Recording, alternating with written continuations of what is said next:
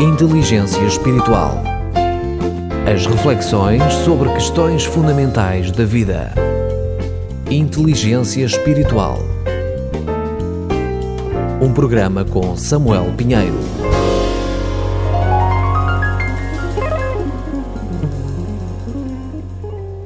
Onde está, ó morte, a tua vitória? A morte assusta. Não fomos criados para morrer, mas para viver. A única informação que podemos recolher sobre ela só nos pode vir de alguém que tenha passado por ela e tenha retornado para contar como foi. Só conhecemos na história uma pessoa que nos pode informar sobre o assunto, não apenas porque passou pela morte, mas é o autor da vida, a própria vida. Ele foi morto, a sua morte foi confirmada, mas ressuscitou.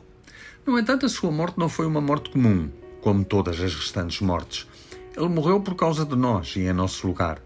A sua morte tem um valor expiatório e redentor. Morreu para que nós pudéssemos enfrentar a morte com a certeza de que ela também não terá poder sobre nós. Morreu para nos dar a vida eterna, para que retomemos a vida que o pecado nos roubou. Biblicamente, a morte física não é a morte mais dramática. A morte espiritual é bem mais trágica porque nos separa de Deus. Por isso, vivos, estamos mortos nas nossas ofensas e pecados, na nossa desobediência. É nessa condição que nascemos. Quando escreve aos Romanos, na sua epístola, o apóstolo Paulo refere que o salário do pecado é a morte. Esta é a notícia mais terrível sobre a condição em que todos nós nascemos mortos. No entanto, o texto bíblico a que aludimos não se fica por aqui. Pelo Espírito Santo, Paulo acrescenta: Mas o dom gratuito de Deus é a vida eterna em Cristo Jesus, nosso Senhor.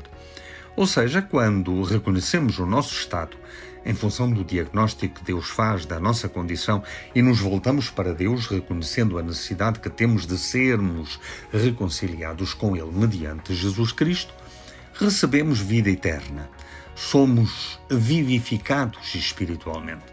O apóstolo Paulo declara isso mesmo quando escreve a carta aos Efésios.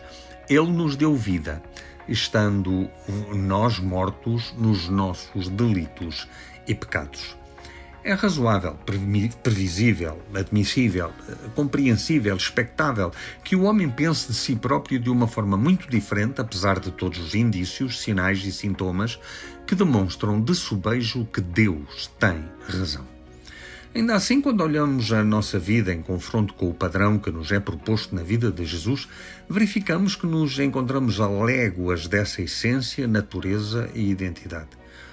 Mas Jesus veio para tornar possível que possamos ser à sua imagem e semelhança, transformados em filhos de Deus, regenerados, recebendo uma nova natureza e essência, uma nova criação, filhos de Deus.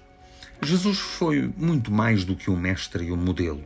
Ele é o Salvador da humanidade, o Senhor de um novo estado de possibilidades e de realizações que tem o seu começo desde já, aqui e agora e que terá a sua plenitude na eternidade. A morte não é o fim para quem quer que seja.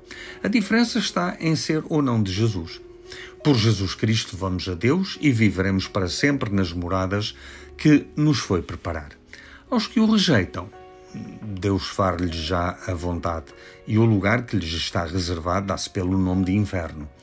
O céu ou o inferno depois da morte, eis a nossa escolha diante de Jesus que morreu e ressuscitou. Por isso, o apóstolo, à pergunta: Onde está, ó morte, a tua vitória?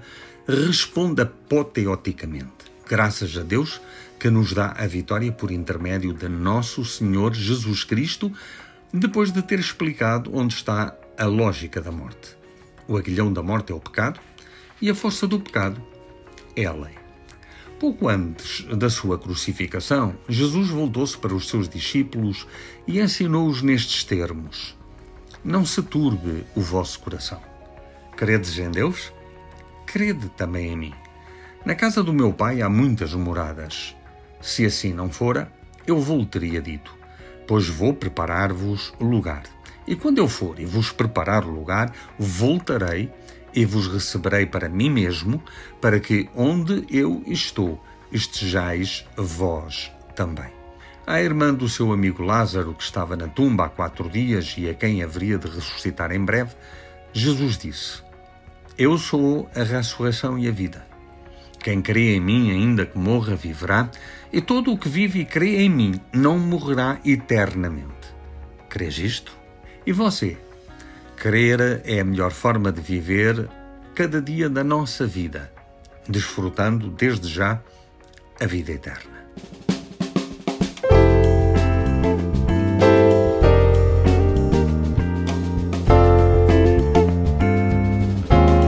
Apresentamos Inteligência Espiritual.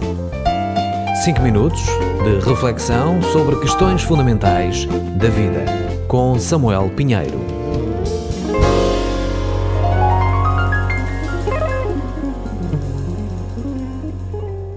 Este programa está disponível em podcast nas principais plataformas digitais.